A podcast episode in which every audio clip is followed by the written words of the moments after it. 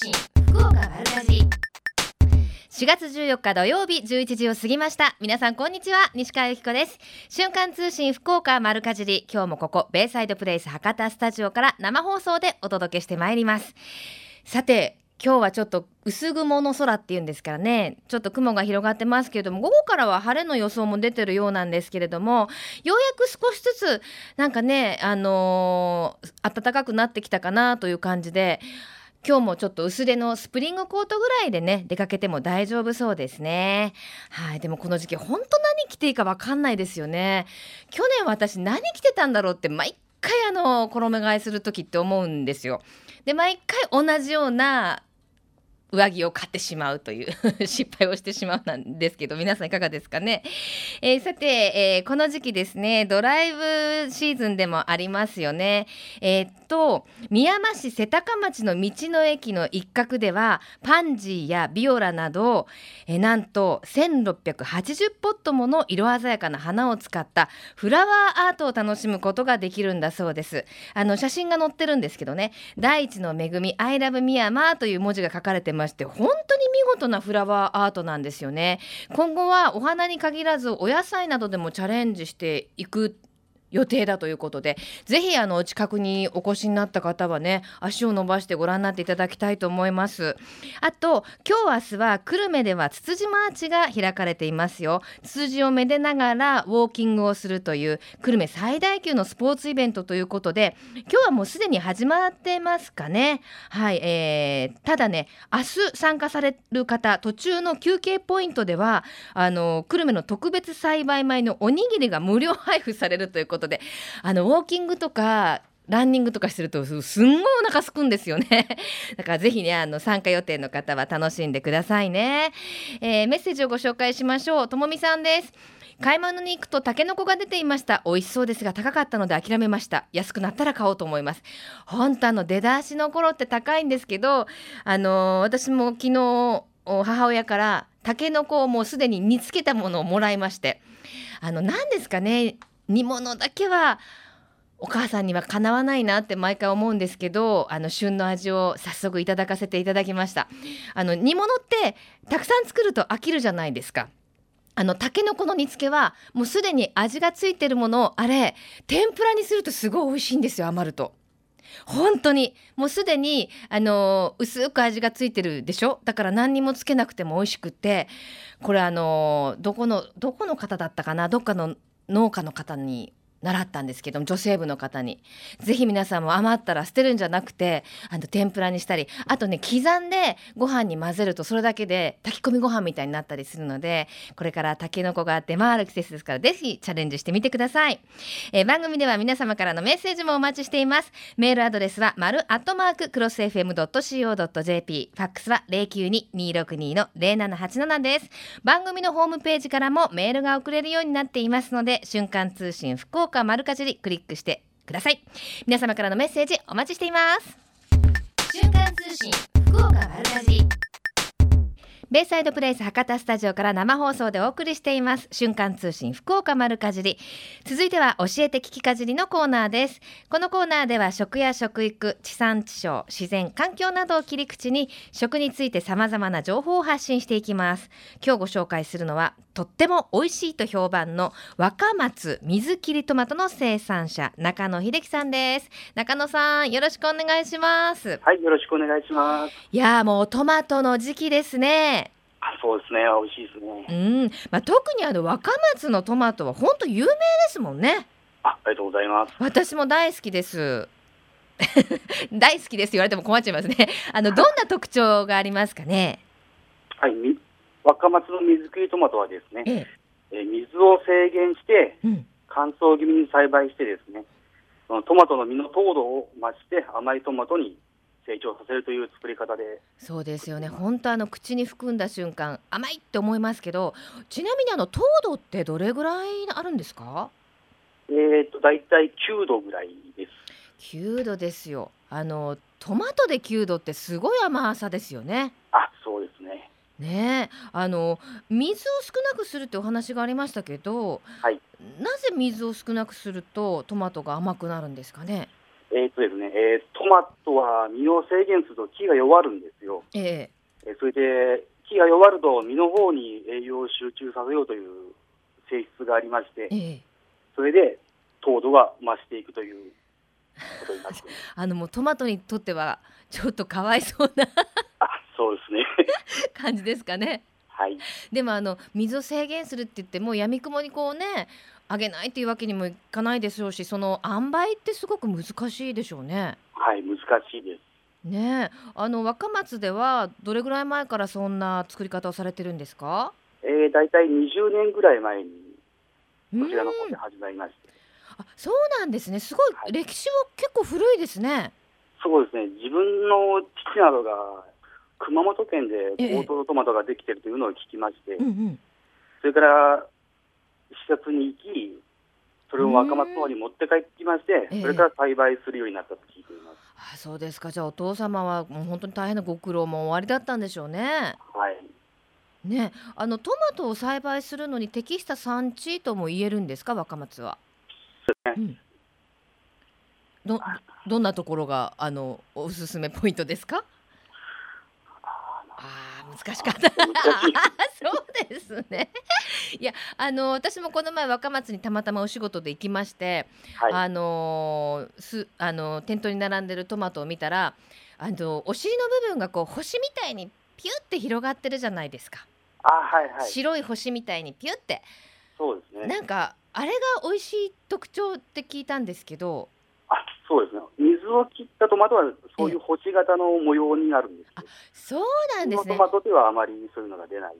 えー、あそうなんですね。確かに、あのー、いろんな今トマトってスーパーに行っても並んでるじゃないですか、はい、あの全部が全部そうなってませんもんね。そうですね、えー、じゃあその水切りトマトはもうピヤって星みたいになってるでしょ？はいなってます。なってますよね。じゃあ美味しさを見分けるポイントっていうとそんなところになります？はいそうですあとはあのヘタの部分の実の色が濃いやつですね、ほほあの緑緑の色ですか？赤い色ですかねヘタのお尻の部分っていうんですか、ね、はいはいはいはいあヘタってお尻の方を言うんですか？はいあのとんがってる方？そうです。あ、違います。反対側の方です。ヘタの方、ヘタってあの。の方の実の。ちょっと整理しよう話を。えっと、あれですよね。トマトの。み、緑の葉っぱがついてる方をヘタでよろしいですか？はい、そうです。そこの赤い色が濃い。実の、実のです。実の赤い部分が、ちょっと黒いぐらい濃い色になってるんですよ。そうなんですね。そこ見たことはなかった。なるほどですね。あのもうとっても有名なトマトなので評判を聞くまでもないと思いますけどどんな声が聞かれます、お客さんからはもちろん甘くて美味しいとも聞くんですけど、ええ、トマト嫌いの子供がトマトを食べれるようになったというのをよく聞きますそうでしょうね私のちっちゃい頃あんな美味しいトマトなかったですもん うちの子供もトマト大好きなんですけどもフルはい、フルーツですもんねそうですねねかといってあのトマト特有のあのちょっとしたこう酸味みたいのもうまく残されてますもんね。はい。はい。さあいつ頃ぐらいまで楽しめますか？えーとですね、3月から7月まで。じゃあもうまさに今からが旬というかもう今まさに瞬間通信福岡丸かじりな感じですね。はい。無理やりちょっと番組名を入れてみましたけど、あの中野さんはどうやって食べるのが一番好きですか？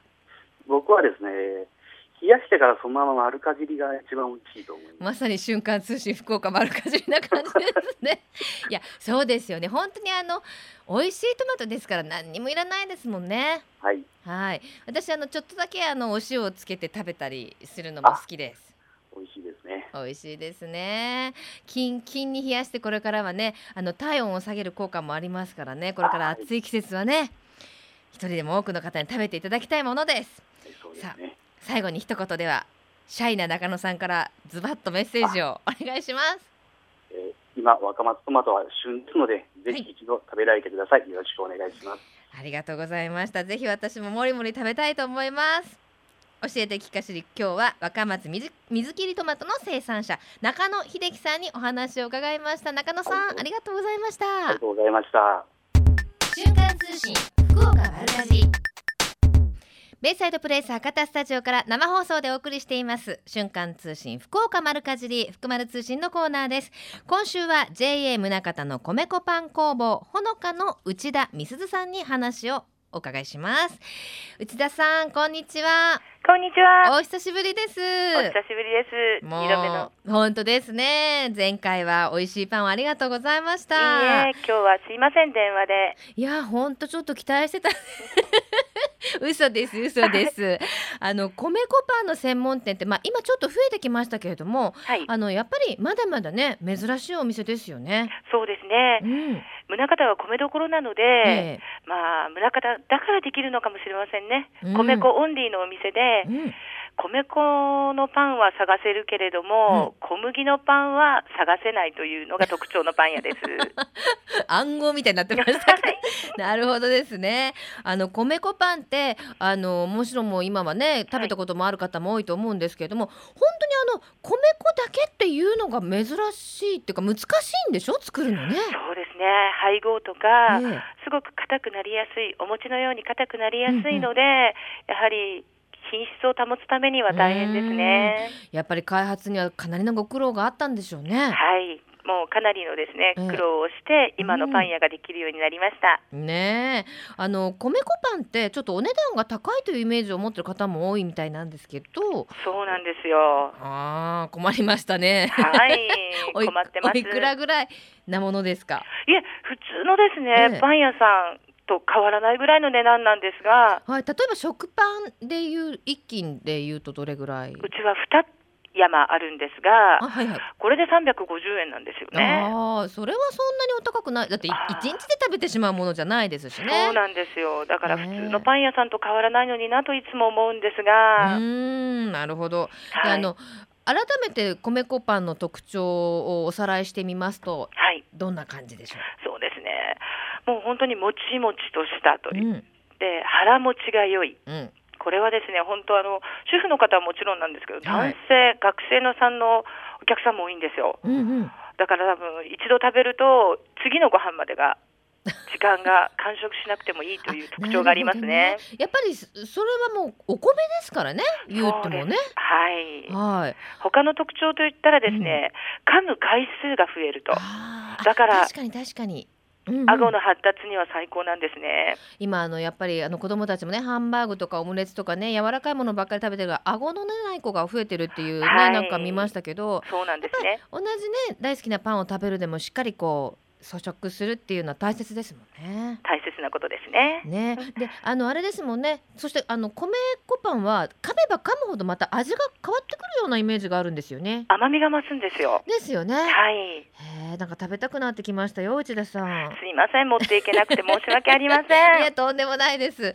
あのあの時も結構珍しいパンとかいろいろ持ってきていただき、あのきなこパンとかありましたよね。はい。今はどんなのがあるんですか？今もですね、きまきなこパンがすごくですね、うん、あの売れ行き商品なんですけれども、うん、やはり今、お客様の方から、うん、あの脂っこくないと。なるほど見た目は脂っこそうなんですが、うん、食べるとあっさりとしてるということでですね、うん今すごく人気になってます。なるほど。あの米粉でよくほらフライとかをすると油を吸いにくいなんてテレビで見ましたけど、はい、やっぱりそういう効果があるんですかね？そうですね。うん、やはりあのその効果がやはりドーナツとか、うんうん、揚げパンとかに出てますね。なるほど。もう揚げる時にも油を寄せ付けない効果があるということですよね。はい、それになおうちのですねパン屋では米粉の油を使ってるんですよ。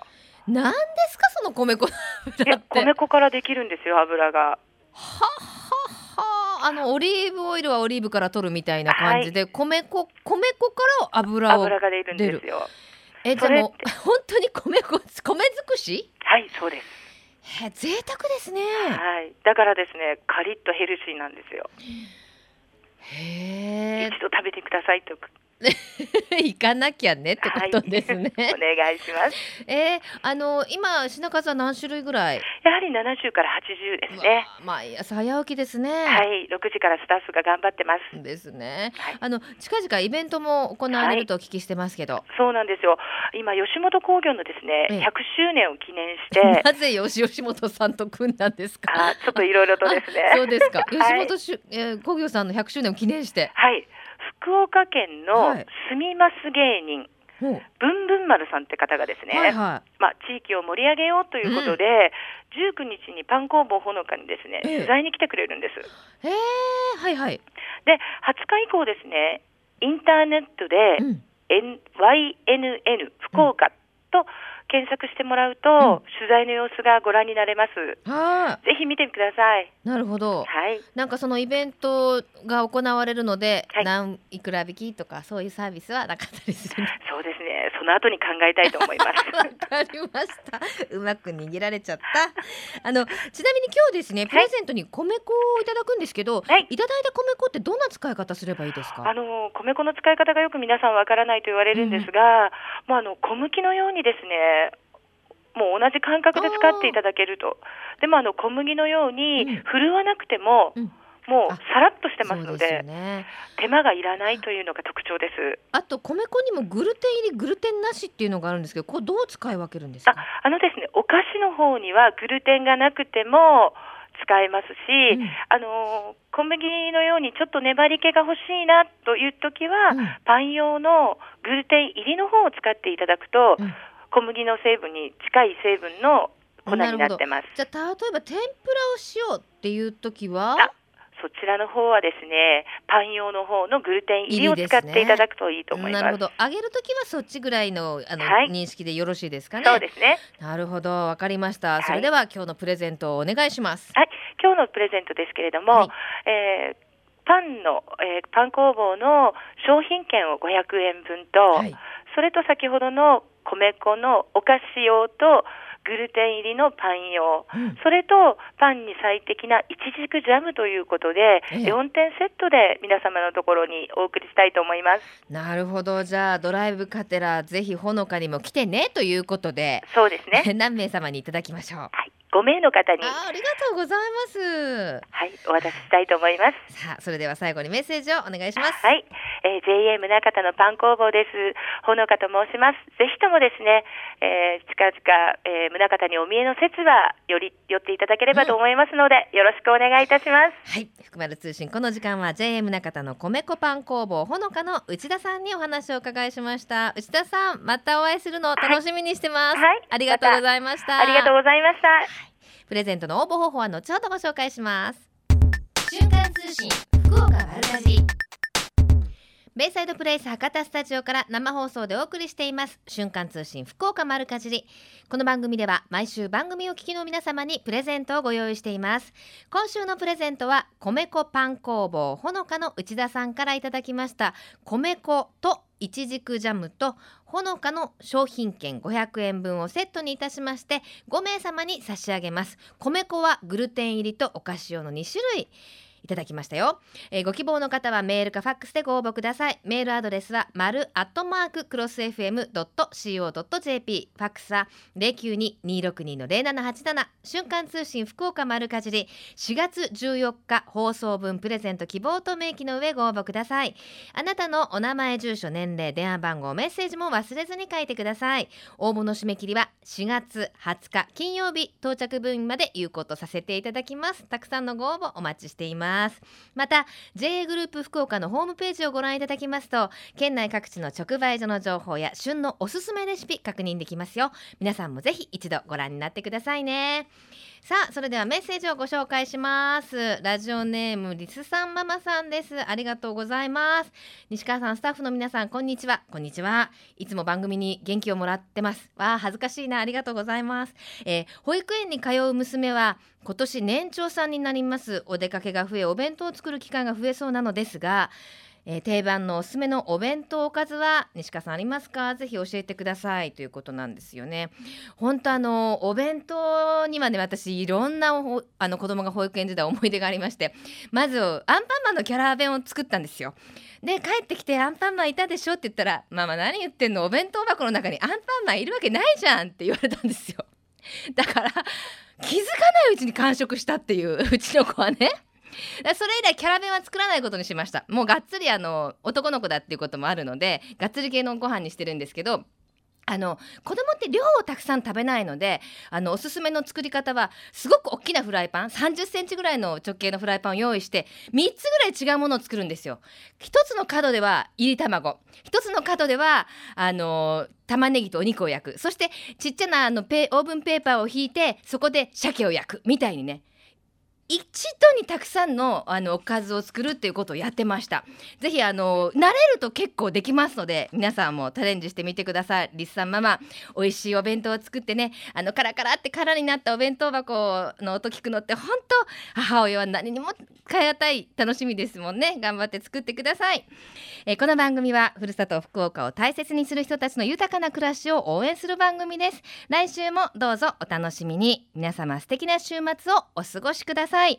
ここまでのお相手は私西川由紀子でした。それではまた来週。さようなら。